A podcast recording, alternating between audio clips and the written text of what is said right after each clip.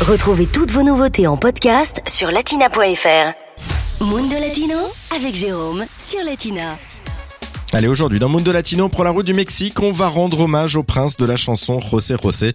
Le chanteur mexicain est mort, je vous le rappelle, le 29 septembre dernier aux États-Unis à l'âge de 71 ans.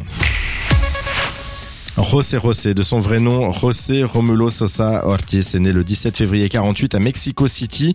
Bercé depuis le plus jeune âge par la musique, son père était chanteur d'opéra et sa mère pianiste. Il a donc logiquement pris le même chemin.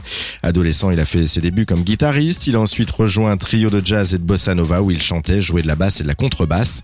En 1969, celui qui prend désormais le nom de scène de José José sort son premier album et la même année sort son premier grand succès, Le Navire de l'Oubli. Aún la nave del olvido no ha partido.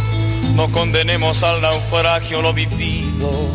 Por nuestro amor, por nuestro ayer, yo te lo pido. 1970 marque un tournant dans la carrière de l'artiste. Le 14 mars, il représente le Mexique au Festival de la chanson latine. Il remporte alors la troisième place du concours grâce notamment eh bien, à l'interprétation du titre El Triste de Roberto Cantoral.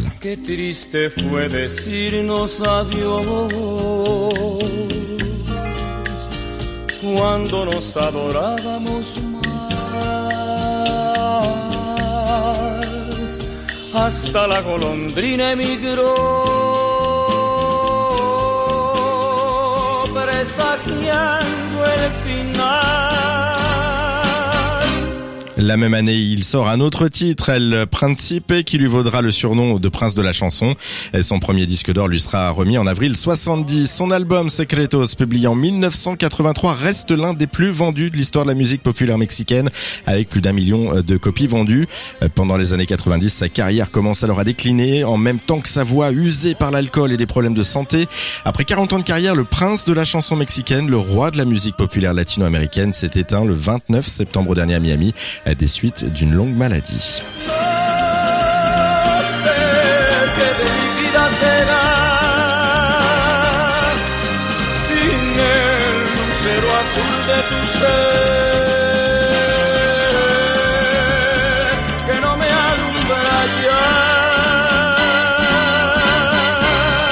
Latina Podcast, le meilleur de Latina, en podcast sur latina.fr.